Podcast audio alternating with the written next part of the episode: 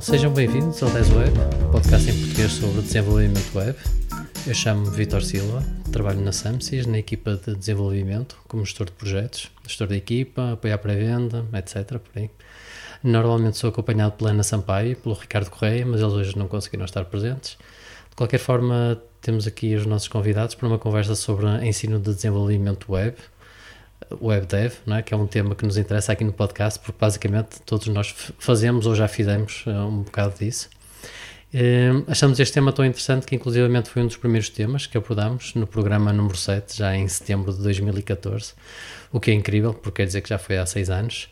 Uh, nessa altura falamos mais sobre o web design com o Tiago Pedras e não tanto com do web development, embora tenhamos falado também um bocadinho sobre como isso se cruza e talvez possamos voltar a este tema hoje.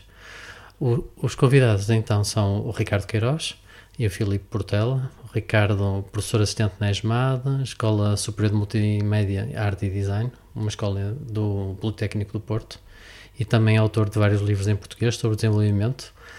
No site da UC encontrei nove referências, eh, talvez à frente possamos falar um bocadinho mais sobre isso.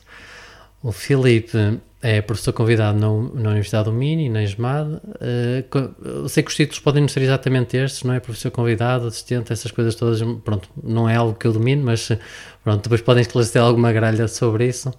E é também CEO da, da IoTech, uma startup portuguesa da área das TIs. Obrigado por terem aceito o nosso convite. Um, ehm, se calhar começava com uma provocação e depois vamos seguindo com a conversa. Eu tenho alguns colegas que são professores, alguns deles universitários, e praticamente todos eles referem que hum, coisas como conseguir manter níveis de concentração, falta de empenho, até às vezes alguma falta de brilho profissional são características que são cada vez mais frequentes, mais frequentes nos alunos. Partilham nessa, dessa ideia ou, um, ou temos alunos agora melhores do que tínhamos há 10 anos atrás, por exemplo? Um, Se calhar começava então, Ricardo. É assim, temos de tudo, mas acho que, acho que também temos, nós, enquanto professores, temos um, um papel importante é? Eh, em tentar eh, manter esses níveis de motivação. e acho que muitas vezes os professores esquecem-se disso, de criar o ensino, o que eu chamo de ensino humanizado, não é? Tentar não olhar para os estudantes apenas como números, não é? Que temos que dar notas, mas sim tentar perceber quais são as motivações do estudante, porque é que ele está naquele curso. Se calhar muitos professores, nem, para além de nem saber os nomes dos estudantes, se calhar não sabem responder esta pergunta. Porquê é que aquele aluno está ali? Uh, quais são os seus ideais? Quais são os seus hobbies? Coisas desse género, não é? São assim, parece, pode parecer assim um bocadinho estranho, uh, mas eu acho que é importante, cada vez nós, como educadores, como professores, uh, tentarmos chegar mais perto dos estudantes e tentar perceber realmente esses ideais. E se calhar conseguiríamos melhores resultados, conseguiríamos que eles estivessem mais empenhados, mais dedicados, e às vezes falta-nos falta um bocadinho isso. Claro que eu falo um bocadinho porque tenho uma turma, turmas pequenas. Claro que o Filipe, se calhar, daqui um bocadinho vai dizer que isso é, é praticamente impossível com 200 alunos. Mas eu acho que o ensino humanizado é um passo importante a darmos de forma a combater essa falta de empenho Ok, boa noite a todos. Quero começar por agradecer o convite do, do Vitor e, e uh, agradecer quem nos está a ouvir lá em casa. Um, este, sem dúvida, é um tema que, que nos mexe muito, a mim pessoalmente, não é, não é um tema que, desde, desde sempre, uh, eu sou da área de inteligência artificial e só comecei a entrar mais na programação web após um desafio que, que me foi feito na Universidade de Minho para coordenar uma disciplina que ninguém queria pegar devido à complexidade que, que é hoje em dia o desenvolvimento para a web há cerca de 5 anos. Uh, e o que o Ricardo diz é verdade, ou seja, nós temos que ter um bocadinho um ensino muito mais uh, pessoal, muito mais focado no aluno. Um, nós, quando temos turmas mais pequenas, tenho as duas vertentes. Eu, na Universidade do Minho, ensino programação web com 170 alunos que têm um bocadinho laboral e pós-laboral. Um, e na ESMA tenho cerca de 25, 30 alunos. Um, qual é que é a questão? Na, na, Universidade do Minho, quando eu começo, a primeira aula, primeira, segunda aula que eu faço é perguntar aos alunos se estão lá em em quatro modos. Primeiro, para aprender. Segundo, porque são obrigados. Terceiro, que têm que, que, que, têm que fazer para fazer o curso. E quarto, estão em modo de turistas. Um, uhum. Eu tento com isto, eu tento perceber o que é que acontece lá, porque a, a realidade que eu tenho é que a maior parte dos alunos vão para estes cursos tecnológicos porque ou alguém da família o tirou, ou porque os pais disseram que é uma área da moda e tens de tirar aquilo e mais nada depois andam ali 3, 4, 5 anos um bocadinho desmotivados. E nós, enquanto docentes, e o que o Ricardo está a dizer é verdade, muitas vezes não temos sensibilidade sobre isso. E eu com estes, com estes questionários consigo perceber que muitas vezes 20 a 30% dos alunos não querem estar lá. É claro que depois no final eu faço a mesma pergunta e já são, se calhar já mudou um bocadinho, porque conseguem ver que a programação web é uma coisa divertida, até uma coisa se calhar até cool na, na, área deles, porque uma pessoa pode fazer quase o que quiser e depois as coisas aparecem rapidamente, ou seja, é uma linguagem de programação que nós batemos meia dúzia linhas de código e mostra-se logo alguma coisa se for do lado front-end e conseguimos com isto motivar os alunos. Se calhar, eh, eu felizmente, as unidades que coleciono ou é inteligência artificial ou é desenvolvimento mais que, que envolve sempre a web, uh, consigo sempre cativar um bocadinho mais alunos. Mas é, é difícil e, e, é verdade que os alunos, eu não digo tanto que estão mais uh, desleixados, mas não estão, é, se calhar, tão preparados para o mercado de trabalho. E essa é uma das coisas que a mim me preocupa mais como, como docente, que é, ao fim de 3 ou 5 anos, dependendo dos cursos, o aluno ser capaz de dar resposta quando um empregador lhe pedir, olha, faz isto. Uh, e eu, enquanto docente, eu só me sinto bem a aprovar um aluno e dar-lhe uma boa nota se ele não puser em xeque, entre aspas, a universidade ou a, a escola que eu, que eu estou a dar aulas, porque senão ponho ali um, um bocado, quer a nossa posição enquanto docente, quer a própria posição da, da escola, porque, ok, porque fizeram aqui um aluno passar em programação web, se calhar nem sabe fazer uma linha de código, nenhuma página HTML sabe fazer. Uh, e agora, nós tendo esta proximidade, conseguimos, se calhar, não vamos acertar em toda a gente, mas conseguimos, se calhar, perceber melhor quem é que se pode ou não dar uma resposta melhor no, no mercado. Uhum. É engraçado referir isso da motivação porque e do conhecer os hobbies dos alunos e tudo isso, porque de alguma forma identifico isso como algo que é necessário também um líder de uma equipa conhecer dos seus, das pessoas com quem que lidera e que tenta liderar e que acompanha, não é? Realmente é, é curioso isso. isso. É verdade, é verdade. Sim.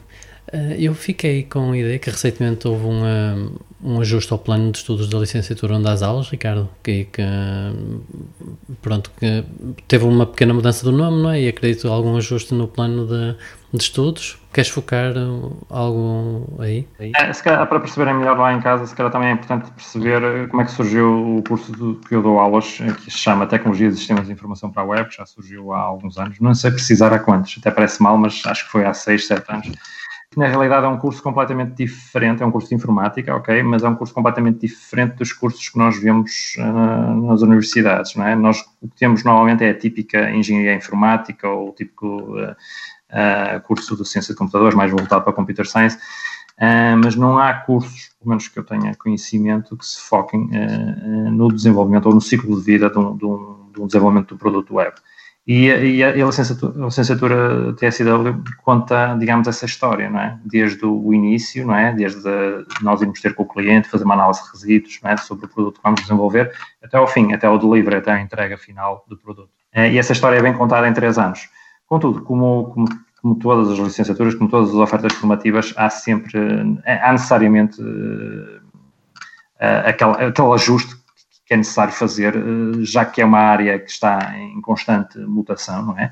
Eh, e há sempre aquele ajuste a fazer. E esse ajuste, muitas das vezes, eh, é visto com bons olhos, é sinal de que nós estamos atentos ao mercado e nós, na Intensidade, temos esse cuidado, e tu sabes bem, temos esse cuidado de fazer uma ligação, não, não estamos de costas voltadas, aliás, nós seguimos um bocadinho a gênese do Politécnico, que é estar de, estar de mãos dadas com, com o tecido empresarial, e, e, e, com esse contacto efetivo que nós temos com as empresas, uh, detectamos algumas lacunas que existem uh, atualmente e que com esta reestruturação vamos tentar debelar. Essa, essas, essas alterações têm muito a ver com questões mais voltadas com DevOps, testes, performance web, que é uma coisa que está bastante na moda e, e cada vez é mais importante, e portanto foram esses ajustes que, que, que foram feitos essencialmente foram esses que foram feitos. Mas na realidade a gênese do curso, portanto, o, o miolo está lá todo, portanto, uh, toda aquela, aquele primeiro ano, disciplinas mais conceituais, mais teóricas, depois um segundo ano já mais voltado para o desenvolvimento, quer front-end, que é dado por mim, quer back-end, que é dado por coincidência aqui com, com o nosso colega Filipe, uh, e, e depois toda aquela parte de, de, mais voltada para, para, para as questões mais de bases de dados, eh, desenho de serviços, eh, implementação dos serviços, porque às vezes há, aquele estigma associado a estes cursos que é, olha, que eles vão aprender a fazer páginas web, não é? E, mas na realidade, na realidade 20% dos produtos web são aquilo que nós vemos. Muito, muito do, do que desenvolve-se na web hoje em dia está, é invisível aos olhos do utilizador final. é? é? a parte de trás, a infraestrutura, as bases de dados, os serviços, todas aquelas coisas. As pessoas às vezes esquecem-se um bocado e, e, dão até algo assim, é um, um conceito muito redutor ao, ao, curso, na realidade é completamente desfasado da realidade. Uh, mas é isso, essencialmente uh, a reestruturação teve a ver com detectarmos algumas lacunas que são cruciais hoje em dia e então o plano foi aprovado e no próximo ano já vai entrar em vigor. E este estar tão, uh, tão em cima do, daquilo que acontece, não é? Falaste da questão de DevOps, performance, testes. Pronto, e ah, seguramente que ao terem introduzido esses temas tiveram que retirar alguns. Pronto, o estar tão em cima da, da atualidade poderá prejudicar de alguma forma uma, uma aprendizagem mais de longo prazo, no, no sentido de de, de, conceitos mais de longo prazo, ou seja, eu lembro-me que também, quando andei na faculdade, também queria aprender a, a programar, é? mas depois aprendi que programar realmente é uma, é uma percentagem que é grande, não é? Mas não é, se calhar, não é a maior percentagem daquilo, das capacidades que nós temos que desenvolver para fazer um bom trabalho. E a minha pergunta era, era no sentido de, lá está, estar tão em cima destes temas prejudica de alguma forma os outros conceitos que são importantes ter? Ah, na realidade, nós, nós, os ajustamentos que nós fizemos ah, foi não retiramos quase nenhuma unidade curricular. Ah, na realidade, fundimos algumas que achámos que não eram cruciais e, e, pronto, e ao fundir abrimos alguns slots e podemos encaixar estas, estas unidades curriculares. Também tiramos uma que estava um bocadinho desfocada, que era desenvolvimento de jogos, que já é dada aqui na escola, uh, e passámos para opcional, portanto, fizemos esses ajustes. Mas na realidade, é, essas unidades curriculares que tu falas, assim, mais conceituais, que são, digamos, uh, intemporais, não é? Essas continuam lá, principalmente no primeiro ano, porque são a base, as algoritmias, as análises de sistemas, essas coisas são, são cruciais para nós, não é mesmo? E não mexemos nessas, elas são estruturais até. Uh, não sei até que ponto o Filipe também concorda com isto, mas essas normalmente nós não mexemos. Eh, as alterações foram feitas a partir do segundo ano, terceiro ano e foi com base em eh, espaços que foram libertados com fusões de algumas unidades curriculares. Sim, eu, por acaso vivenciei este ano uma, uma, situação engraçada, duas reformulações de curso, quer TSW, uh, quer a Universidade do Minho, com o curso que eu estou a ensinar, que é MIEXI, que por causa da, da questão da, das novas indicações do governo vai ter que passar de 5 para 3 anos vai passar a ser licenciatura em Engenharia uh, e Gestão de Sistemas de Informação.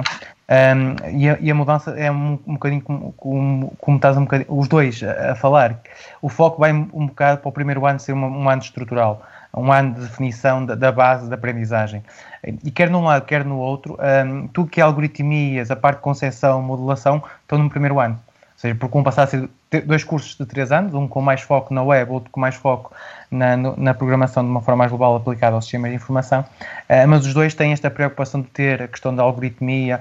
Eu, eu digo, se calhar, o, o, metade do curso, ou seja, o, metade do curso é, é, é, funda, é, a fundamentação de quem quer entrar no, no mecanismo e no, numa área de desenvolvimento, seja web, seja outro tipo de desenvolvimento, onde engloba quer da, da parte dos algoritmos, das estruturas, as infraestruturas, as próprias bases de dados, ou seja, tudo aquilo que é fundamental e alicerce na área do desenvolvimento, acaba por estar na, no, no primeiro, na primeira metade do, do, curso. E depois a segunda metade acaba por ser um bocadinho, se calhar, entrar em vertentes mais específicas da, daquela, daquela área ou até mesmo coisas diferentes, que, quer num lado, quer no outro, ou seja, em ambos os cursos, há, num já havia, que era a questão da, do, do MIEGS, já havia inteligência artificial e hora uma nova, uma nova unidade curricular que também vai surgir agora em TSW, porque é algo que há dois, três, quatro anos será fundamental desenvolver algo sempre com uma componente inteligente, nem que seja a base, onde o Ricardo também é, é muito forte, que é a parte da gamificação, uh, que se for uma gamificação aplicada com inteligência artificial, vai para um nível diferente daquilo que as pessoas estão habituadas. Ou seja, hoje em dia as empresas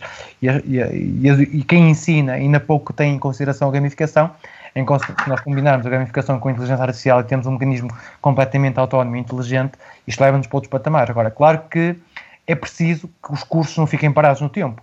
E o que o Ricardo estava um bocado a dizer, uh, o, salvo uh, o curso tem seis anos, porque foi agora o sexto ano, foi, foi revisto pela FCT e por isso é que está, que está a mudar, um, e faz com que uh, a base tenha que se adaptar ao longo do tempo. Senão o que é que nos acontece? O, o, o curso fica obsoleto e não vai atrair, não vai atrair clientes, não vai atrair alunos. E, é, e ao fim de 3, 4 anos o curso uh, passa a não ter sequer uh, números mínimos para, para arrancar. E é preciso, isto aqui é um esforço muito grande e, e se calhar do, dos dois em que eu estou a ouvir, o TSIW poderá ser aquele que, vai, que sofre sempre cada vez mais, porque o mundo muda. Cada, cada ano é um ano diferente.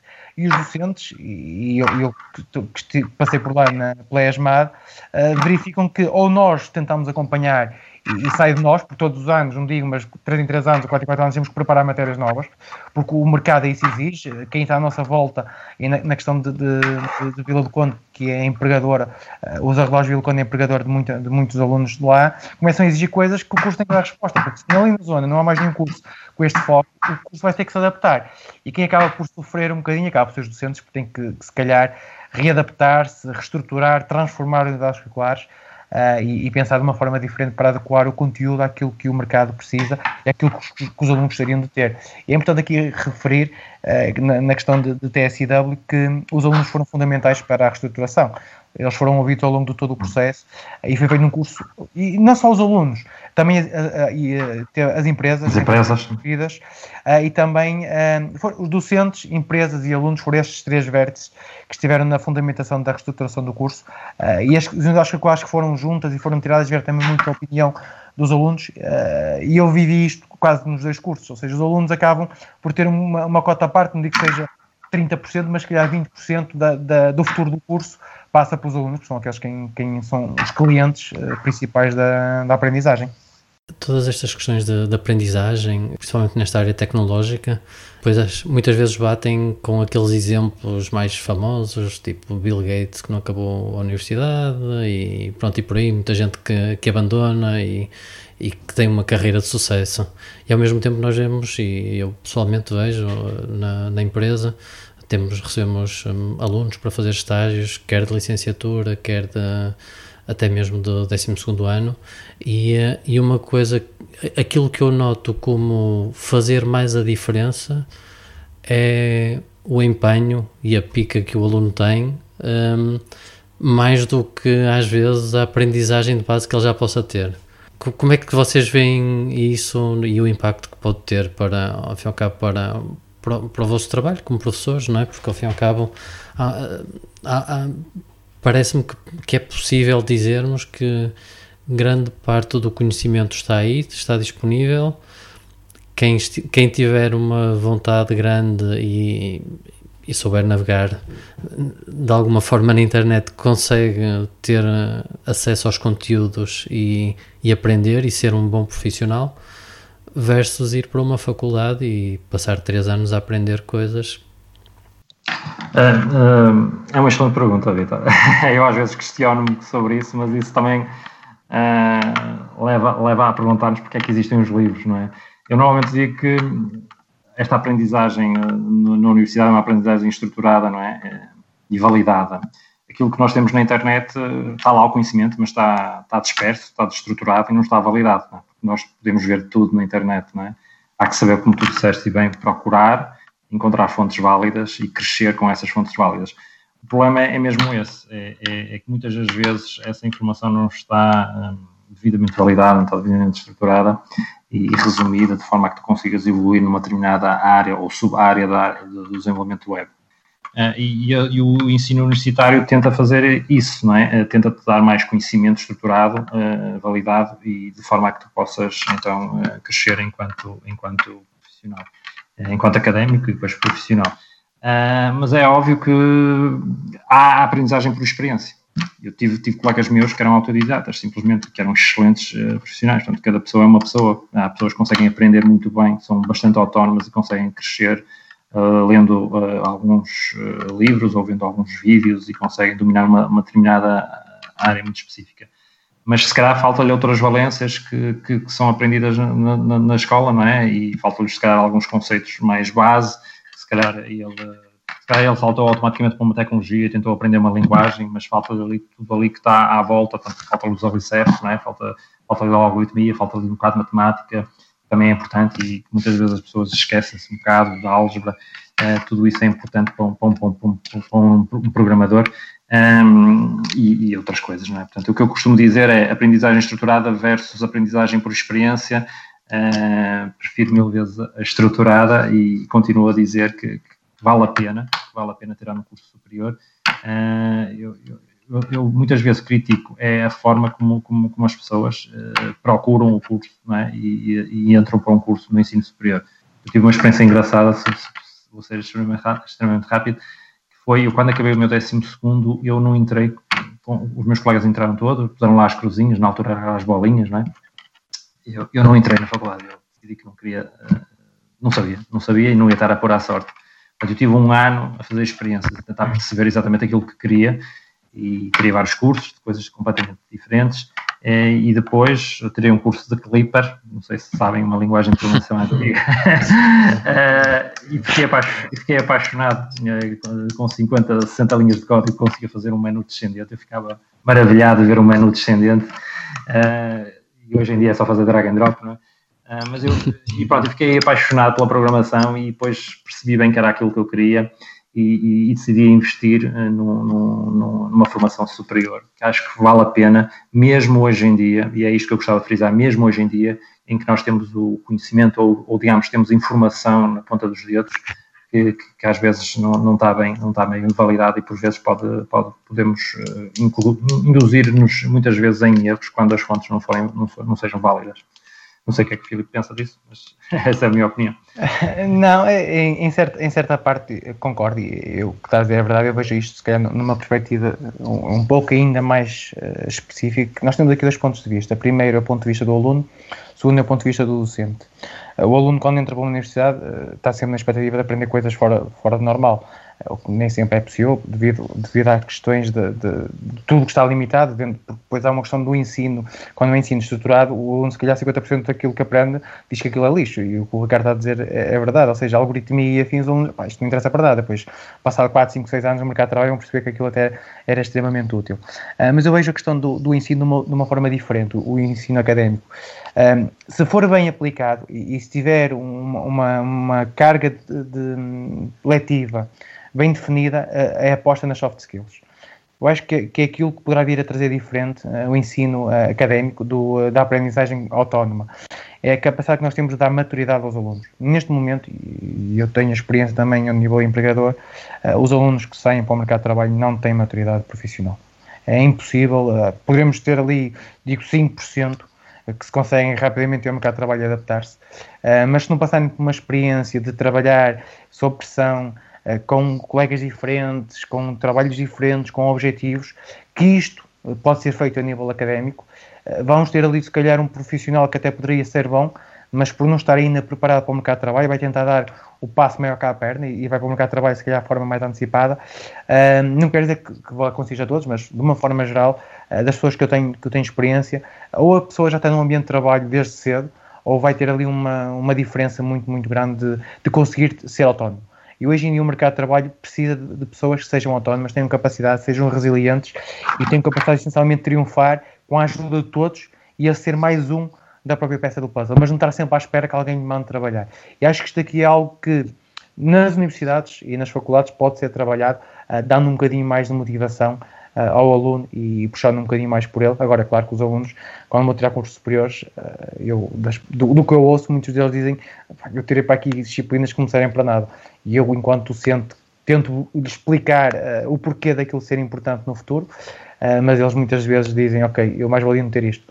São, são opções e opiniões que, que dependem depois de cada um. Agora, sem dúvida alguma, que é benéfico, pelo menos de uma forma nada, pela experiência e pelo, pelo tipo de, conhecimento que se pode obter a nível universitário e depois isto, claro, é uma coisa é fazer uma licenciatura, outra coisa é fazer um mestrado uh, e depois quando começamos a ir para, para, formações mais avançadas há ali a componente de, de, questionar o porquê de fazer assim que cada vez mais é fundamental, que é, não, não quero dizer que é uma componente científica, mas uma componente mais de eu faço isto porque isto é o melhor e não eu faço isto porque alguém me mandou isto é preciso ter algum tempo de formação, algum tipo de experiência e vivenciar com quem já passou por lá. Claro que isto aqui também é possível fazer nas empresas, é uma questão de ver o que é que cada um se adapta melhor a tipo de, de aprendizagem. Sim, eu concordo também, concordo e acho que é. Eh, concordo principalmente com o que disseste, Filipe, de, de ser um, um, tempo de maturidade, de, de dar maturidade aos, aos, alunos para às pessoas, não é? àquele ser humano para, para perceber como é que depois as coisas podem correr e podem funcionar melhor mais à frente. sem dúvida. Deixa-me só acrescentar uma coisa que eu por acaso digo, sim, digo, sim. digo na brincadeira, até digo às pessoas que, que, passam pela empresa, e hoje de manhã por acaso estive com uma, com uma rapariga e disse-lhe o mesmo, vocês, eh, eu eh, digo, eh, vocês até aos 27 anos podem cometer os erros todos que quiserem. Experimentem, vão para fora, vão para dentro, façam 3 a 4, 3 a 4 cursos extra, metam-se em mais umas coisas. Naquela altura dos 27 anos vocês têm que começar a definir a vida. Dizer, ok, eu já fiz esta experiência, é para aqui que vou e este tipo de, de, ir para fora e experimentar vai dar a maturidade que muitas vezes nem sequer no, no ensino é suficiente. E depois, quando for 27 anos, já podem dizer, ok, é isto que eu quero. Porquê? Porque já vivenciaram. Se tiver até aos 27 anos uma coisa, vou ficar aqui quietinho, se calhar vai ter uma vida pacata de trabalho, se calhar que alguns querem, mas depois depende da opinião de cada um, uh, porque não teve esta experiência de poder vivenciar coisas diferentes. Como ter risco enquanto é novos, enquanto se calhar tem ajudas dos pais, da família, que os poderão dar ali um bocadinho de apoio e, e, se calhar algum dos riscos que vão cometer vão aprender coisas que se calhar não iam aprender se não tivesse cometido aqueles riscos e depois, claro, depois têm uma vida pela frente para fazer aquilo que, que gostam, porque já puderam vivenciar eh, coisas diferentes eh, anteriormente.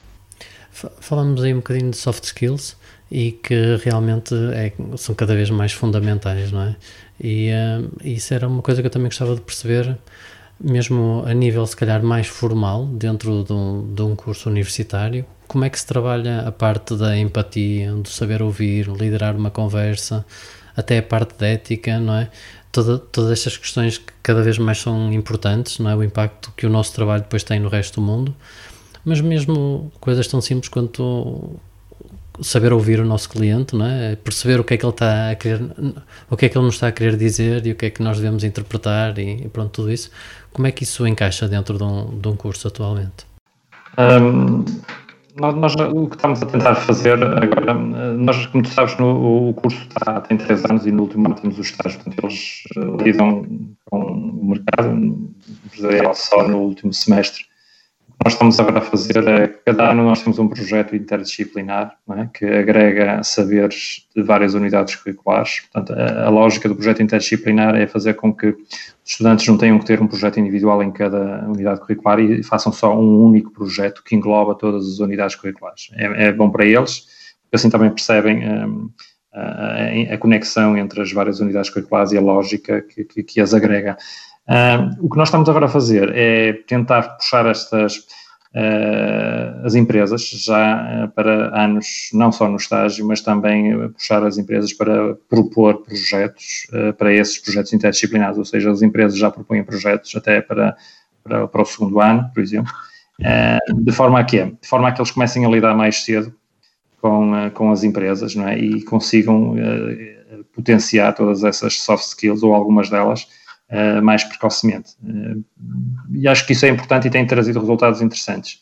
Um, em sala de aula procuramos sempre também uh, formar, ter os, os, alunos em grupos, não é? grupos de trabalho. questões como a liderança, gestão de conflitos são muitas das vezes afloradas nessas situações e, e acontece-nos muito isso e o Filipe certamente tem exemplos disso também na Universidade de Minho, que é estudantes que no primeiro ano tinham um grupo, mas no segundo ano já escolheram outro grupo, porque Porquê? Porque notam que houve ali conflito e então querem outra experiência, querem ter outras pessoas. Nós notamos também facilmente quem são os líderes, quem são as pessoas que têm eh, mais capacidade de decisão, eh, mas também tentamos, fazemos um esforço por variar, porque as, pessoas depois acomodam-se muito àquele grupo, não é? Há sempre um que trabalha mais e há sempre aquele outro que fica ali um bocadinho do tipo bengala, não é? E se nós notarmos isso, também tentamos variar um bocadinho. Mas essencialmente as soft skills são trabalhadas nessas componentes mais práticas, em grupo, e questões de liderança, de gestão de conflitos e, obviamente, a questão da ética, que é um, um assunto que me preocupa em demasia.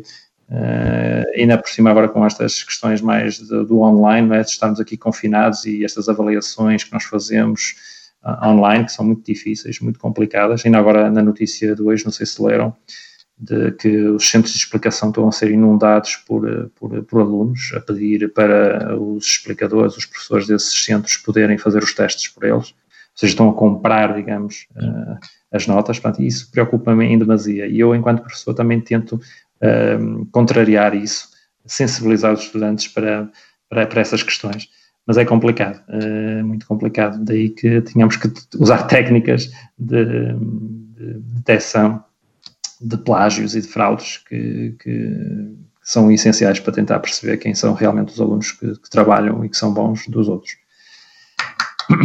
a questão da, da, ética é uma das coisas que a mim mais me preocupa. Eu, pessoalmente, eu e a minha equipa, que temos aulas mais na, na Universidade do Minho, um, tentámos fazer sempre um conjunto de, de, aprendizagem e neste ano tivemos a conferência do ICPEC uh, que eu e o Ricardo tivemos envolvidos e, uh, e, foi, um, foi um sucesso a nível, a nível internacional um, e nós conseguimos perceber um conjunto de preocupações que há hoje em dia uh, no, no, ensino da, da, da, programação de computadores e nessa mesma conferência houve uma experiência que eu fiz este ano na, na, na unidade curricular da, da programação web da Universidade do Minho onde um, uma das coisas que, que, mais tentei testar foi as soft skills. E ao longo da aula curricular, desde desafios uh, a um conjunto de situações que os alunos eram com, um, enfrentados uh, perante eles e perante nós docentes, testar cerca de 15 soft skills, 15 soft skills diferentes. A única que eu não consigo uh, testar mesmo a ética, porque ainda não consegui ver uma, uma forma de conseguir passar a, a componente se calhar de responsabilidade aos alunos. E uma das coisas que, nós que eu tento trabalhar juntamente com a minha equipa, com os alunos, é uh, eles próprios serem confrontados com eles próprios, ou seja, ser cada vez menos o docente o, o, o fator da discordância. Ou seja, uma das coisas que, que nós produzimos, que promovemos muito é o cross-learning. Cross-learning é uh, hoje tu trabalhas com um aluno, amanhã trabalhas com outro, hoje estás com um grupo de trabalho, amanhã estás com outro grupo de trabalho. Dentro da própria unidade regular. Uh, e nós fizemos coisas engraçadas, nós temos um projeto de desenvolvimento onde cada grupo tinha cerca de sete elementos, só que nós, ok, isto não é suficiente. E fizemos um exercício, foi, ok, vamos fazer então uma coisa diferente, que é, em vez de ter um grupo de sete, vamos ter então uma equipa, de, de, naquele caso era 23, 24, onde cada um grupo de sete tinha uma funcionalidade para fazer. E dentro do grupo de sete tinham front-end, back-end e full stacks. E cada uma das três equipas tinha front-end, full stack e back-end. E numas aulas reuniam por front-end full stack e back-end, e noutras aulas reuniam por grupo. O que é que isto, aprendi, o que é que isto levava? Que eles vissem o todo, ou seja, os 20 e tal, dizer, ok, o front-end vai ser isto. E depois viessem o seu próprio grupo, ok, pessoal, olha, o grupo, a equipa decidiu que o front-end era assim, vamos ter que fazer o front-end assim. Ou seja, isto permitia um conjunto de questões, e às vezes, entre aspas, acaba por haver quase luta de argumentos, porque é que eu queria o meu front-end e não queria o front-end do outro grupo. Mas no mesmo momento que eles, que eles decidiram, é quase chapa 5. É quase como eles funcionavam quase aquele grupo fosse uma empresa onde tinham três grandes grupos em movimento e depois reuniam-se. E, e, o que é que eu fazia também nas aulas teóricas era, quase por sorteio, eles eram grupos três, e era conforme eles iam chegando e dizia, olha, sentas-te ali, sentas-te lá. E, pro, e, promovia que cada um deles trabalhasse de forma diferente. Toda a questão de, desde a da dificuldade de eles trabalharem em conjunto, questões de resiliência, a responsabilidade, o assumir, a liderança, a questão da apresentação, ou seja, há um conjunto de situações que em ambiente de aulas é possível fazer. A questão da ética é muito complicado, uh, porque nós, eu pelo menos falo por mim, uh, não vejo forma de conseguir chegar aos alunos, olha, dizer isto aqui, não digo que é pelágio, mas é errado. Ok, é errado, mas muita gente faz, eu não faço, então estou tramado. Então, eles fazem, eu faço também. E nós temos o exemplo, infelizmente, da, da pandemia, que, ok, aquele não usa máscara, não está não tá infectado, então eu também não preciso usar. E de repente começamos outra vez a ver isto aqui a disparar. Ou seja, se calhar não digo que é a mentalidade de, de, das pessoas, mentalidades portuguesas, mas é um, é um facilitismo e com os facilitismos vai-se fazendo as coisas. Infelizmente, eu e o Ricardo tivemos uma situação chata na própria conferência, onde apanhámos uma pessoa de plágio por um mínimo acaso. E era uma pessoa que já tinha um currículo e, e essa pessoa acabou por ficar mal perante nós e perante a própria instituição.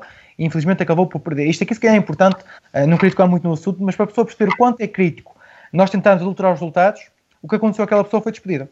Uma coisa tão simples quanto isso.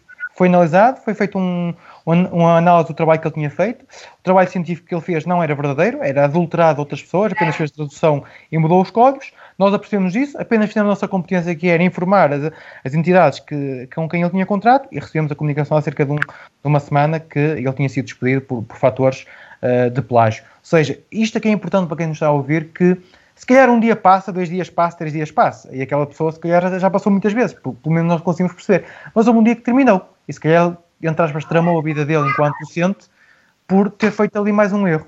Isto é que as pessoas às vezes têm que perceber que falhar, às vezes a primeira vez não se apanha, a segunda vez também não, mas há um dia que vão ser apanhados. E se calhar aquela vez que forem apanhados vão apanhar por tudo o que foi para trás. Uh, e acho que uma pessoa deve ser sincero e verdadeiro. E quando não conseguimos, não conseguimos, pedimos ajuda. Se conseguimos fazer, então fomos nós fizemos e nós somos capazes de dar a resposta. Claro, é aquela máxima do fail, fail soon, fail better, não é? O falhar sem dúvida, sem aqui dúvida. não para a frente. Exato. Todos falhamos. Exatamente. Uh, há bocadinho referiram a questão da inteligência artificial e uh, eu tinha, tinha uma, uma, uma, dúvida que é perceber se já estamos num ponto em que é possível ensinar uh, na faculdade algo mais do que se calhar aquilo que eu aprendi há, há 20 anos atrás, que foi usar Prolog para fazer algumas coisas desse género e pronto, e alguns conceitos. Ou seja, se agora já estamos numa fase quase como, como com o front-end, não é? que facilmente se monta qualquer coisa visível e com um resultado perceptível e, com, e impactante, se já estamos nessa fase, a nível de aprendizagem. Olha, não é a minha área de expertise, vou passar ao, ao Filipe. Ah, passa, passas embora, tenha uma opinião, embora tenha uma opinião, mas prefiro que o Filipe fale.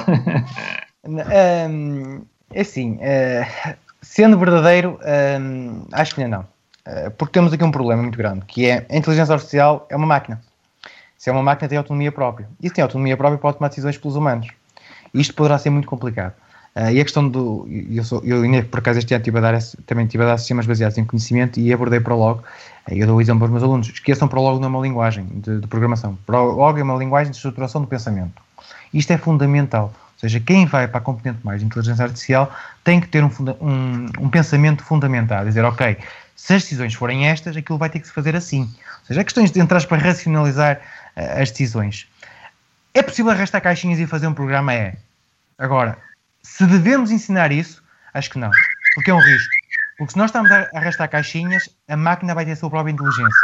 E se algum dia a máquina quiser ultrapassar a pessoa que está, entre aspas, a controlar, a pessoa que o está a controlar não sabe como é que a máquina está feita. Ou seja, não sabendo como é que a máquina está feita, não vai ser capaz de desligar.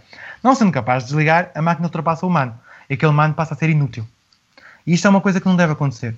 Uh, nós, quando desenvolvemos uh, questões de, de, inteligência artificial, e, e, o, mais, o mais trivial são sistemas inteligentes de apoio à decisão, nós devemos ver isto sempre como uma camada de ajuda da decisão e nunca uma camada de tomada de decisão. Eu já tive projetos na área da saúde e uma das coisas que eu sempre bati o pé e não me sentia confortável a fazer era máquinas que fossem capazes, por exemplo, de administrar medicamentos. De que forma? Os algoritmos até podem ter uma taxa de, de acerto de 99%. 100% é, é impossível, ou seja, não, é, mesmo de 100% é desconfiar, hoje em dia na, na inteligência há sempre alguma coisa que, que não é 100% assertivo. Mas quanto me garante que naquele momento, naquele preciso momento onde a máquina vai ter que administrar aquele medicamento ao doente, o doente não tem uma reação que a máquina, por não estar lá, não conseguiu ver, por isso tínhamos que montar todo um conjunto de máquinas com, com câmaras em infravermelho e, e realmente para perceber como é que a pessoa reagiu. Uh, e que aquele medicamento que há um segundo atrás era o ideal, pelaquela complexidade que a pessoa teve no momento e a máquina não conseguiu reagir, o medicamento acabou por, se calhar, entrar matar a pessoa. Ou seja, é este tipo de inteligência artificial. O só arrastar as coisas é muito bonito, mas se nós não sabemos estar por trás, na programação é quase igual, ou seja, nós se formos arrastar caixinhas, nós programamos muita coisa. A capacidade de, de, lixo que aquilo é gerado é maluca. Ou seja, nós fomos a ver, se quer um software com mil linhas de código, tem para aí 10 mil. Ou seja, 9 mil não são, não são. E aqui acaba quase por ser a mesma coisa. E eu, como, como uma das pessoas que, que, que, trabalha na área, acho que nós não estamos ainda capazes de fazer uh, uma, uma programação uh, muito de arrastar a caixinha e as coisas funcionar. Agora, existe? Existe. É possível? É. Na minha opinião, se deveríamos fazer, é, é a minha opinião, acho que não por questões de segurança e, e as pessoas não pensar que é tão fácil fazer uma máquina. Porque é verdade, é fácil. Nós, em pouco tempo, conseguimos fazer uma coisa automática, espetacular, quase a tirar cafés automático. Isso é possível. Agora, deveríamos fazer? Na minha opinião, acho que não. Uh, só para complementar o que o Filipe disse, já agora nós na Intensidade vamos ter a unidade curricular de inteligência artificial. O foco vai ser na web, como sempre, todas as unidades têm esse foco na web e vai focar essencialmente na parte de machine learning para sistemas de recomendação, não é? Que, que, está muito em voga na, na, área da web e também nos chatbots para, para assistência digital, assistência, um guia para, para guias uh, no e-commerce e, e outras coisas. Portanto, vamos focar mais do que é que a inteligência artificial pode trazer para a web e são esses dois grandes grupos que, que vamos trabalhar. É só isso. E já agora, e como é que vem uh, esta tendência de ou algumas plataformas low code que têm aparecido, desde logo a OutSystems, não é? que já, já temos há muito tempo, mas outras plataformas que têm surgido e que, e que lá está, permitem-nos arrastar caixinhas e, e, e fazer coisas uh, em grande até. Sim, uh, tu consegues fazer isso, mas depois há aquelas questões que a, questão da flexibilidade, não é? Como eu costumo dizer, é? aquilo consegue fazer coisas fantásticas, mas depois há sempre problemas que tens que resolver e tens que ir ao código, não é? E, e hoje em dia um programador web tem que dominar aquela tríade fantástica que é o HTML, CSS, JavaScript e sem isso, uh, por mais caixinhas que arrastes, uh, eu conheço vários, aliás, conheço vários sistemas que até bastante sofisticados, consegues fazer qualquer coisa, acesso a bases de dados, ele gera-te o código front-end, gera-te back-end, gera-te a API, faz quase tudo, mas depois está uh, tá ali muito confinado com o que não é, não, não é completamente flexível, tens sempre necessidade de fazer ali uns ajustes e que, que, que, a parte gráfica não te deixa fazer esses ajustes. E então aí é que as coisas começam a ser complicadas. Mas sim, para sites simples, para sites muito, muito modulares, não é? Que, que é aquilo e pronto, uh, sim, são sistemas que, que, funcionam bem, sem dúvida. E posso também dar aí um, um contributo. Sim. Conheço relativamente bem o Outsystems e eu digo às pessoas muito simples: gostas de programar? Não uso low code. Queres fazer uma coisa espetacular e sem grandes sucessos? Low code. Uh, a questão que, que acrescenta além da, da, da flexibilidade. Sim, sim, sim a escalabilidade. Acho que é o grande, grande problema que hoje em dia as low cost ainda têm. E a, e a versão mais recente outros systems, eu, eu não, não conheço, aquela que está agora a crescer no, nos Estados Unidos. Uh, a escalabilidade é um problema, porque tenho alguns clientes que fizeram uh, plataformas em, uh, em low code e de repente queriam escalar, chapéu. O, o, custo que aquilo tem para uh, pôr a escalar é muito maior do que estar a fazer do zero. E há empresas que optam depois por fazer do zero porque chega a um ponto que aquilo não dá muito mais para o que está, é preciso mesmo ir lá dentro uh, mexer. Agora, sem dúvida alguma, nós temos exemplos aí, ainda há pouco tempo uma, uma aplicação do Covid que veio, que foi feita por sob erro para a China em 4 dias. E aquilo, se calhar, as pessoas que o fizeram ganharam um balúrdio e tiveram 4 dias de trabalho. E a plataforma funciona. E não dá erros. Ah, mas é para aquilo. Se eles depois de repente querem agora não é para a China, agora vamos fazer o mesmo sistema e acrescentar Portugal. E depois não sei o que, não sei o que mais. Ok, agora se calhar já vamos ter que fazer outra forma. Agora, do momento, sem dúvida alguma, aquilo resolve muitos problemas. Chega uma altura que, se calhar, se formos uma plataforma que nós queremos fazer uma, algo mais robusto, uh, aí, se calhar, uh, neste momento, uh, a base de programação uh, de raiz acaba por ser aquela que é mais fiável. Não digo que acaba por ser a melhor, mas é aquela que é mais fiável. Sim, às vezes pode ser simplesmente uma questão de de perceber mesmo a nível de, de negócio e de modelo de negócio e, e, em que altura da empresa é que está, não é? Se calhar se, se é uma empresa que está a começar, eventualmente começar com algo relativamente mais simples pode ser interessante. Uh, numa empresa que já está implementada há algum tempo no mercado e que já tem, até já tem um, uma aplicação legacy, já com muita informação, se calhar poderá não ser o melhor caminho. Pronto, talvez seja um bocadinho por aí, não é? Uhum. Isso é até interessante, é, por exemplo, se tiveres uma empresa de designs, uma empresa de designers, e alguém quer, olha, agora faça-me o, o design até gosta, agora faça-me o website disso. Em um dia está o website feito. Uh, e isso, hoje em dia, até as próprias ferramentas de, de, design já fazem isso, ou seja, já geram HTML, CSS. A questão de, de, interação é que não é tão fácil com a questão de JavaScript, mas já geram coisas fantásticas. E é, é, é, é incrível aquilo que, que a web evoluiu nos últimos 10 anos. Uh, nós tínhamos para ter código por tudo e mais alguma coisa, agora não te vou dizer que tudo, mas quase tudo que, que nós queremos fazer, uh, mais ou menos coisinha, arranja-se um programa que arrasta uma caixinha que ele faz. Uh, claro que depois isto aqui, não vou dizer que descredibiliza quem sabe programar, porque quem sabe programar sabe chegar lá e mexer, uh, mas retira muito da, do tempo que, de trabalho que, que um programador tem. Uh, e tu, se calhar, aí, uh, Vitor, com a experiência que tu tens nesta, nesta área, você também notar essa evolução. Hoje em dia a programação é mais demorada para quem desenvolve direitinho, porque cada vez há muito mais dependências, muito mais, uh, se calhar, pormenores que nós queremos chegar, e depois chega ali uma pessoa com meia dúzia de caixinhas, faz uma coisa espetacular e diz: Ah, tu me sempre tu para isto, mas eu fiz isto. Claro que é, a robustez que nós temos é completamente diferente da robustez de quem arrastou as caixinhas. Eu não estou a dizer que arrastar caixinhas é mau.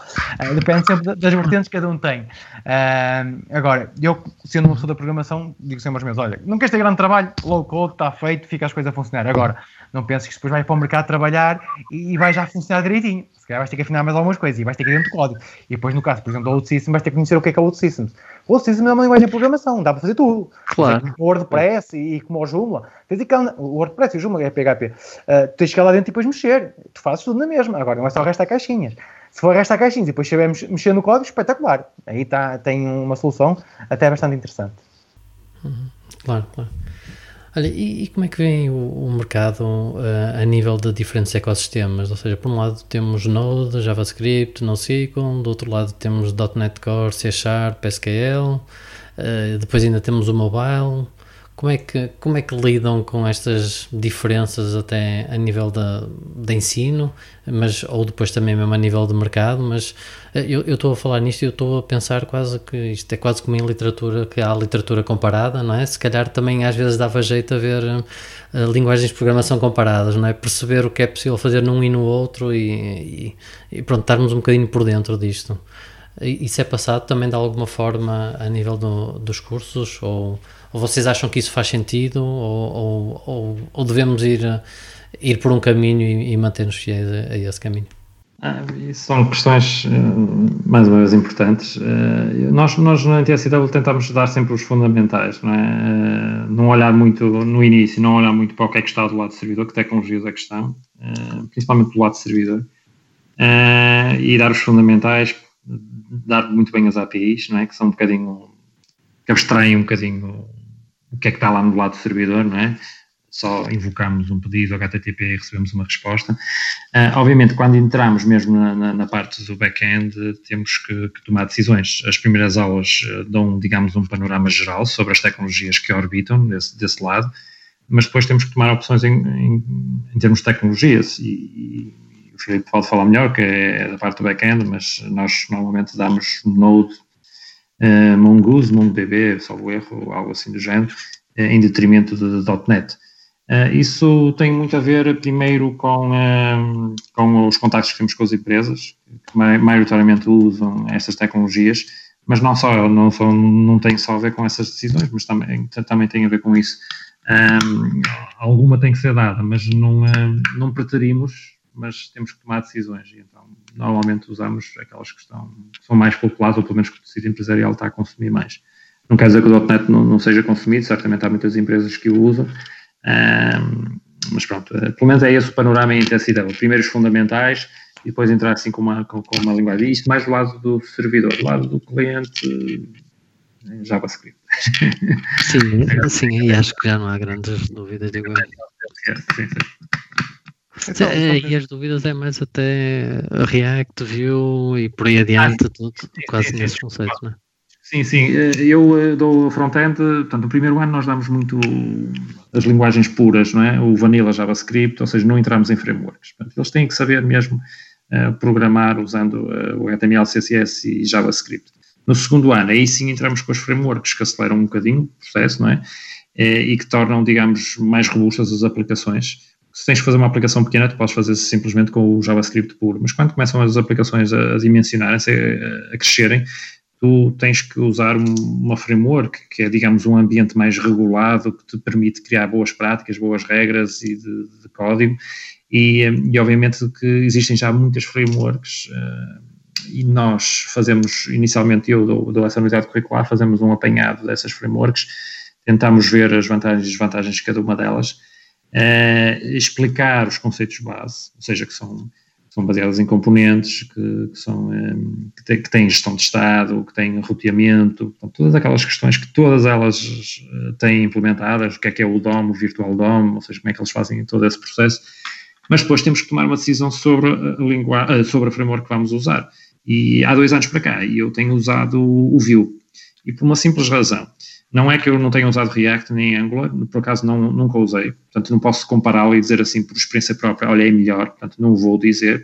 A única coisa que posso dizer é, baseado em tudo que li, é, que a curva de aprendizagem é muito mais pequena.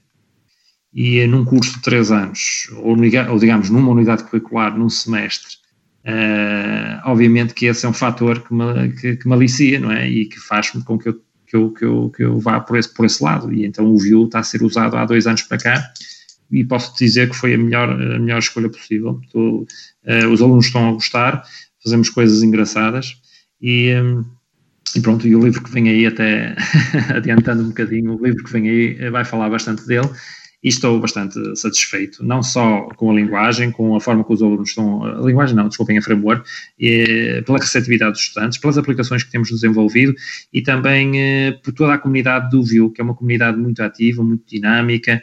O Ivan Yu, seu criador, eh, também faz muitas palestras, até convido-vos a assistirem algumas, são palestras muito interessantes. O Vue 3 está aí a chegar com, no, com novidades, vai tornar ainda as coisas muito mais rápidas e, portanto, eu estou completamente imbuído nesta framework, estou a gostar bastante.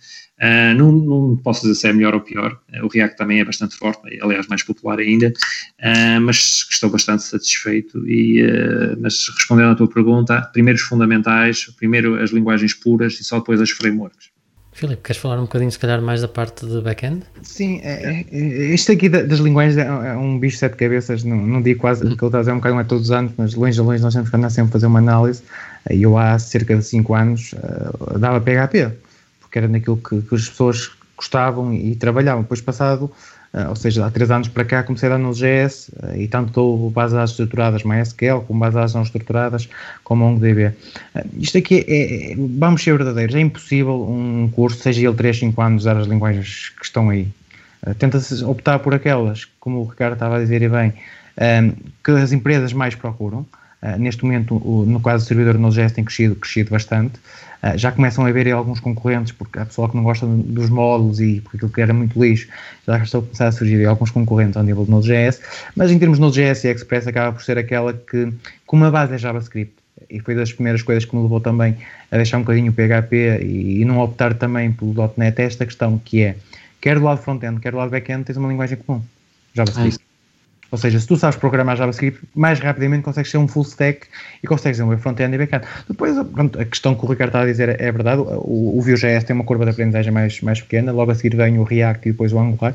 O Angular, é, acho que eu que é inviável dar num, num curso, num, num, semestre. O Angular tem uma curva de aprendizagem mínima de, para começar a fazer alguma coisa 3 ou 4 meses. E o Vue.js são duas semanas se for bem, bem trabalhado.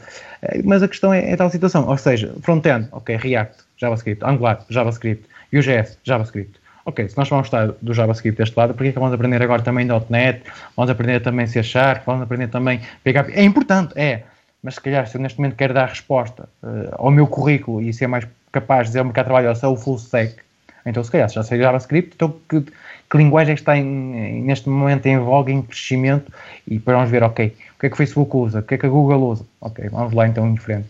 Uh, e acaba um bocadinho de ser por aí, uh, acho que, que a grande fator de decisão, eu, eh, no meu caso, eu leciono nos dois lados a mesma linguagem Node.js, é para o JavaScript.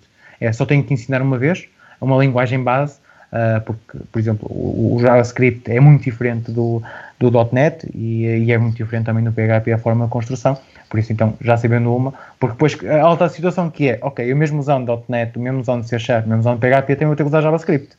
Ou seja, há todas estas componentes que então é preferível se calhar ter uma, uma camada comum onde se ensina a base e está, e está feito. Ou seja, os fundamentos é, é, fundamental para, para se arrancar e depois é uma questão de decisão. E é uma questão que é os alunos que querem, nós pegarem linguagens mais, mais, mais recentes e diferentes, como o Python. O aluno, se quiser aprender rapidamente, pega, como nós falamos um bocado, questões como o Python, sabendo programar uma linguagem, depois rapidamente passa para outras. E nós, nossa obrigação enquanto docente é abrir, abrir portas de conhecimento, abrir novas, novas zonas, dar as boas práticas. Acho que é fundamental nós darmos as boas práticas globais. Depois aplicamos uma linguagem depois o aluno, se quiser saber mais, sabe. E depois nós somos capazes de dar apoio, também damos. Porque se nós formos a ver, há centenas de linguagens aí e quem for acompanhar aqueles rankings todos os anos, aquelas que aparecem os primeiros são sempre as mesmas, vão sempre mudando. Uh, e há uma que está depois com maior, a minha está outra a crescer e é muito complicado nós conseguirmos ensinar tudo. Por isso há que fazer opções. E aí as opções são aquelas que nós vamos fazendo, se calhar, eu no meu caso faço 3 em 3 anos, 4 em 4 anos, faço uma revisão do que é que está uh, para manter uh, e para já, pelo menos nas componentes que estou a lecionar, também back-end é, é, no, é, é Node e front-end é Vue. Sim, nós aqui há 3 ou 4 anos em TSL dávamos várias linguagens. Eu, eu certamente o, o Vitor apanhaste se calhar também muitas linguagens quando andaste na faculdade. Eu apanhei no ISEP, eu teria licenciatura no ISEP de 94 a 99 uh, e apanhei muitas linguagens. A nossa ideia em TSW era, no início tivemos várias, tínhamos C Sharp para, para jogos, para Unity, tínhamos Java para introdução à programação, tínhamos JavaScript, tínhamos uh, N linguagens a ideia é minimizar um bocadinho e, e, aproveitar, potenciar a ubiquidade do JavaScript hoje em dia. Como tu sabes, o JavaScript hoje em dia Uh, pode ser usado para criar aplicações desktop, aplicações web, aplicações mobile, nativas até. Uh, podes ter JavaScript no, no frigorífico, num aspirador, portanto, num, num smartwatch, em onde tu quiseres. E potenciar isso acho que também faz sentido e nós estamos a tentar fazer isso. Estamos quase a chegar ao fim, mas queria só queria ainda tocar aqui num tema. Então, tens um livro. Eu, eu não percebi se, te, se, tens um livro novo ou se é uma reedição. É uma série, é uma série. Portanto, um, ah, eu ano passado. Lá, sim, sim. Uh, nós em dezembro, o Filipe ajuda-me, dezembro de 2018 ou 2018? 2018. 2018, 2018. Eu lancei, lancei um desafio ao, ao, ao Filipe, como nós estávamos a dar, eu estava a dar front-end né, e ele estava a dar back-end, lancei-lhe um desafio engraçado se ele não queria escrever um livro comigo sobre introdução ao desenvolvimento para a web. Não existe nada.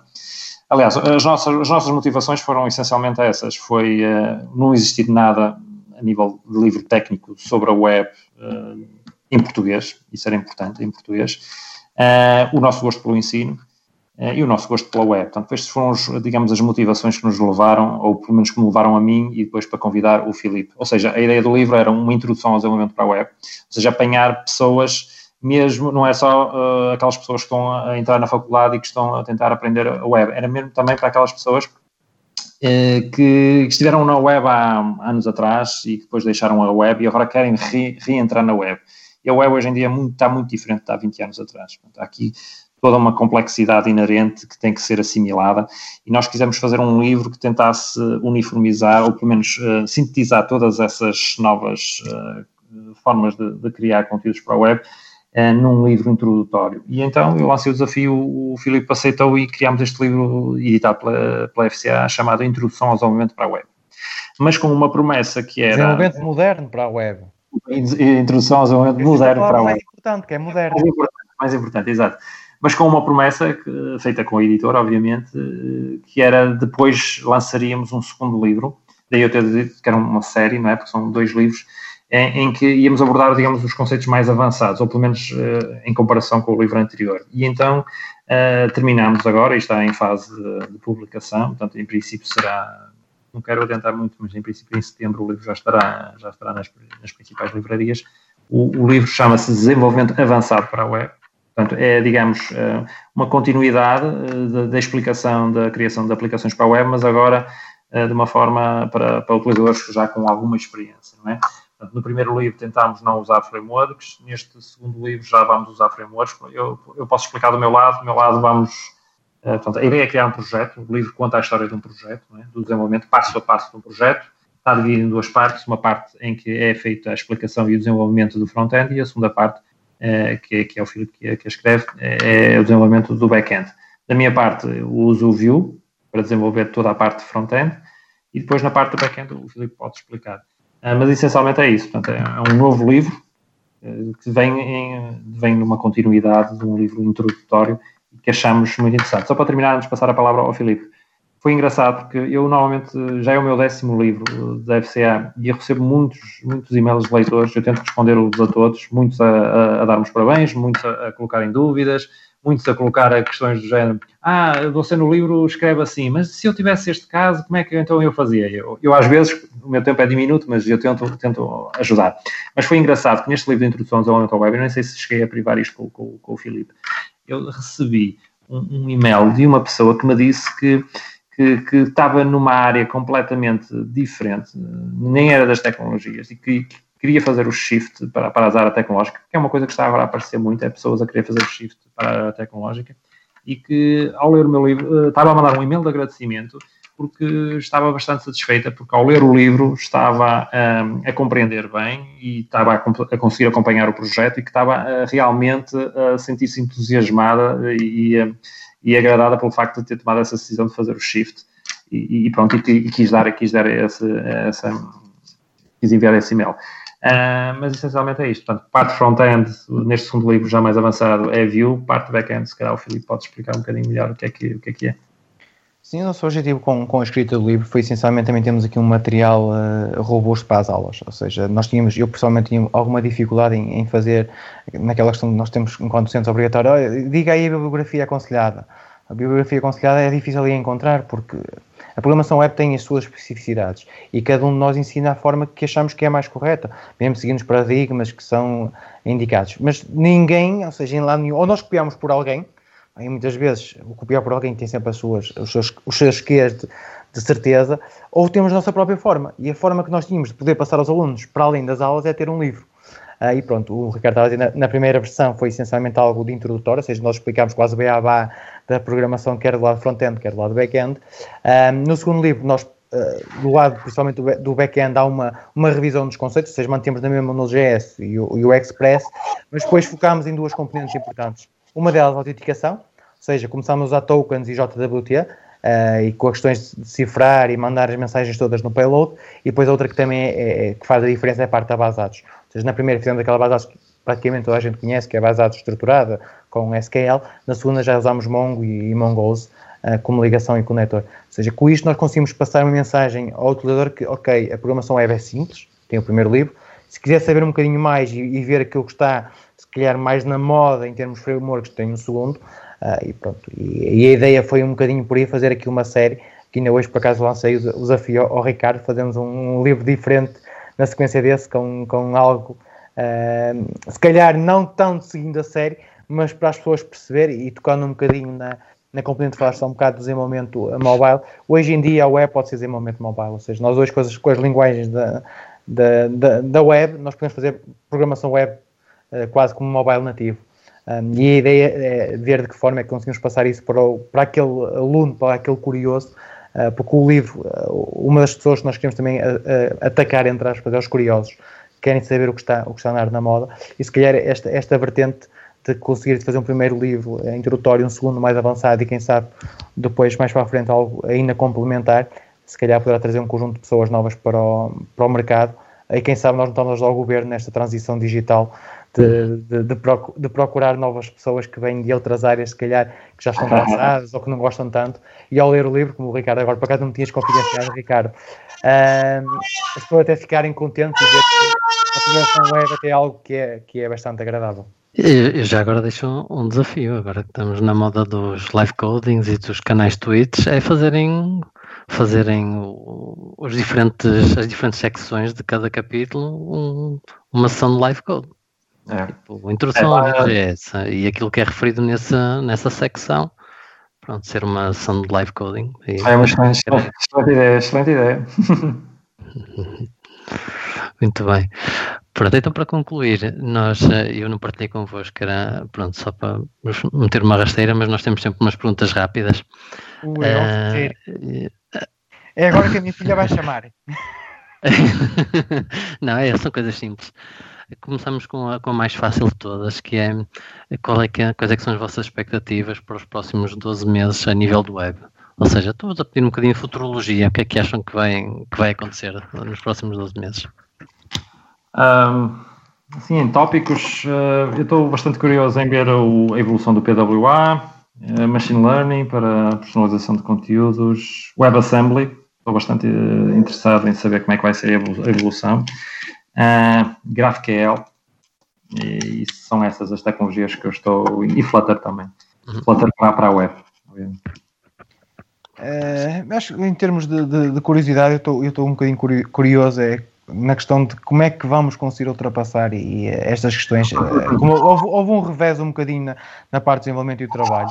Um, e a minha maior curiosidade é a programação web como é que vai responder a estas limitações mais de desenvolvimento e se uh, a programação web não vai conseguir ou vai conseguir ultrapassar uh, o desenvolvimento nativo e, como o Ricardo está a falar, desde o Flutter à, à própria, à próprias PWAs, uh, qual é que será a resposta que, que a web tem para cada vez mais aparecer estas plataformas, temos agora a plataforma da Huawei, que vai ser um sistema operativo próprio, onde quem desenvolver já vai ter que ter um conhecimento diferente. eu estou curioso de ver até que ponto é que, que a web vai conseguir ou não dominar uh, também o desenvolvimento nativo. Esta aqui, pois claro que, este, que o Ricardo falou do, do GraphQL versus o REST, eh, se vai ou não ser, ter sucesso, a questão da inteligência artificial, a questão do, de, volta de focar, da gamificação, que acho que também está muito ligado também com a web e, e que tem também uma, uma abordagem de, de futuro. Uh, agora, depende muito como é, que, como é que o mundo for evoluir em termos de, de, de, de trabalho e de resultados, porque se calhar poderão haver outras necessidades do momento que poderá se calhar travar um bocadinho o, o crescimento da, da web ou se calhar acelerar um bocadinho mais. Ah, eh, Deixa-me acrescentar mais uma coisa que também é importante, também é possível fazer, é, e cada vez mais tem crescido, e temos o exemplo da Google com isso, é a realidade aumentada.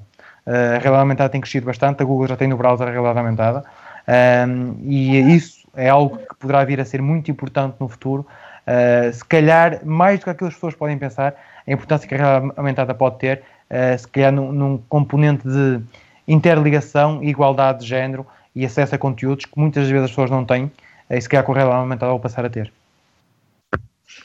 Ok, muito bem. Qual a app mobile que não dispensam? uh, eu Strava. Vou deixar uma provocação e o Ricardo percebe porquê. E ao chat. Ah, boa.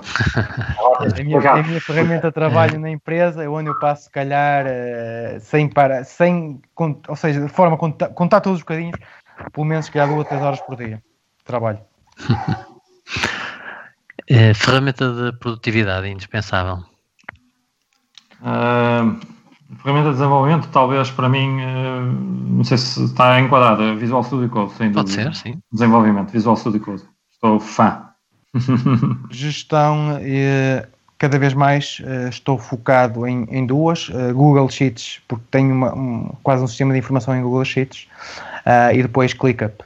é algo que, que se calhar quem nos está a ouvir pode não conhecer, mas aconselho viamente para quem quiser fazer gestão de projetos, usar uma ferramenta que tem crescido bastante, uh, o ClickUp faz de tudo. Eu uso lá como Scrum dentro da própria empresa, é muito, muito bom. Então, e um, um podcast ou um livro fundamental? Ui, livro fundamental. Queres começar tu, Filipe? Começo.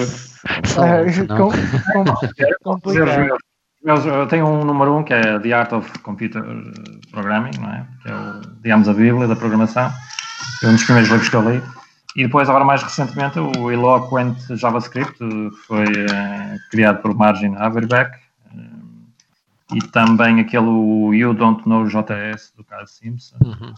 São livros técnicos JS que me interessam enquanto professor. Eu, no meu caso, não sou tanto de livros, sou mais de, de componente científica, ou seja, eu vou mais para a parte de artigos. Ou seja, por isso, não sou tanto uh, de leitura de livros, mas mais de, de capítulos ou de, ou de trending que estão a surgir e ando sempre à pesquisa de novos, uh, se calhar, white papers e, e questões não tanto ao nível de, de documentação estruturada dos livros, uh, os livros, por isso é que eu tive, tivemos que lançar para ver se tínhamos alguma coisa de jeito, entre aspas, estou agora a brincar, uh, de, de, para consumir, porque de livros nunca fui, nunca fui grande consumismo de livros, mais de leitura mais especializada e mais curta. Conferência, a não perder. Isto fazia mais sentido quando a gente ia a conferências para se juntar com pessoas. Agora que é tudo virtual, já não tem tanta e, piada. Quero, e agora, o, o, que é para não deixar o Ricardo dizer as neiras, acho que a resposta é fácil. Certo, Ricardo? É, sim, sim, sim.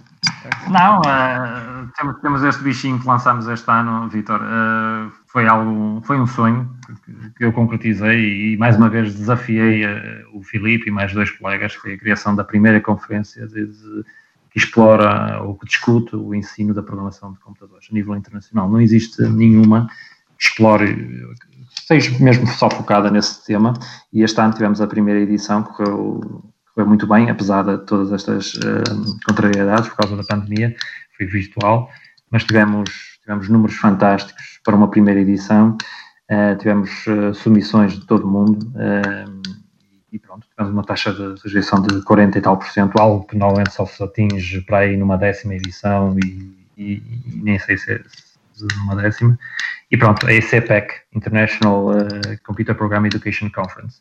É, portanto, eh, se tiver que responder uma, seria essa. Obviamente que também há uma fantástica que é a ETICS, que é, é também, de, mas mais focada na computer science, ou seja, é mais, mais, mais abrangente, não, não tão focada só na, na programação de computadores, mas no computer science. E essa é a ACM, tem o selo da ACM, que também é muito interessante. Eu vou a muitas conferências e senti muito também esta pandemia, senti um bocado esta coisa de estas conferências virtuais são muito interessantes e a nossa até funcionou muito bem, mas falta aquele calor humano, aquele networking que nós normalmente conseguimos ter, não é? No fim de cada sessão em que trocamos ideias e, e o virtual é sempre um bocado complexo. Mas pronto, a ter que escolher uma seria, seria a ICPEC e esperemos que na segunda edição o Vitor possa aparecer. Uh, acho que, que, o, Ricardo acabou por responder uh, corretamente à pergunta, por isso eu acho que ele não ia, não ia enganar muito, sendo ele o chefe principal. Uh, foi sem dúvida uma experiência fantástica e, e apesar de ser, de ser um, digital, toda a conferência, nós tivemos live no Facebook, tivemos streaming, tivemos cerca de 200 pessoas a assistir, tivemos 50 artigos com a taxa de rejeito de 40%, onde foi 28, salvo erro, que foram selecionados uh, para publicar. Uh, criámos aqui uma comunidade que não, que não, existia, ficámos surpreendidos com determinadas pessoas que nós nem sabíamos que, e, vamos, e agora se calhar acho que acabo de falar por dois, que nós nem sabíamos que se dedicavam a este tipo, pessoas do, do, do universo empresarial, ou seja, a pessoa que até ganhou o melhor, o melhor prémio trabalha na Siemens, do melhor artigo, ou seja, há aqui um conjunto de pessoas que não têm uma relação direta ao ensino, têm o seu, o seu trabalho dia a dia, e com esta conferência viram se calhar a oportunidade de poder uh, expor as suas opiniões, expor as suas ideias, trazer desafios para o, para o mercado, e é algo que se faltava. Porquê? Porque não se, até agora não havia uma preocupação, e esperamos que isto seja um, se calhar um revés uh, positivo no que as pessoas pensam, não se preocupava com a forma de ensinar. Preocupava-se em ensinar. Ou seja, é para dar isto, vamos dar. Agora, porquê que não vamos usar as novas tecnologias? Porquê que não vamos usar uh, as questões que estão hoje em, em voga? E porquê que não vamos tentar motivar os alunos para tentar uh, reduzir a taxa de, de, de, de falha, uh, de, abstenção na, nas aulas? Por isso, sem dúvida, o ISPEC, quem nos estiver a ouvir para o ano, se quiserem, vão podem nos seguir já em specconf.org. Uh, entretanto, vai aparecer já o, quem quiser organizar, também estamos à, à espera de, de receber uh, propostas para a organização e estamos disponíveis para, para criar uma comunidade cada vez maior neste, neste universo. Muito bem, muito obrigado pela, pela vossa participação no Desweb. Foi um prazer. Obrigado. As perguntas foram muito interessantes e só me resta agradecer o convite e, e pronto, espero que tenhamos, uh, não digo superado as expectativas, mas pelo menos que tenhamos respondido de forma assertiva a tudo aquilo que te perguntaste e para nós foi um prazer enorme falar sobre uma coisa que nós no dia a dia fazemos e gostamos bastante.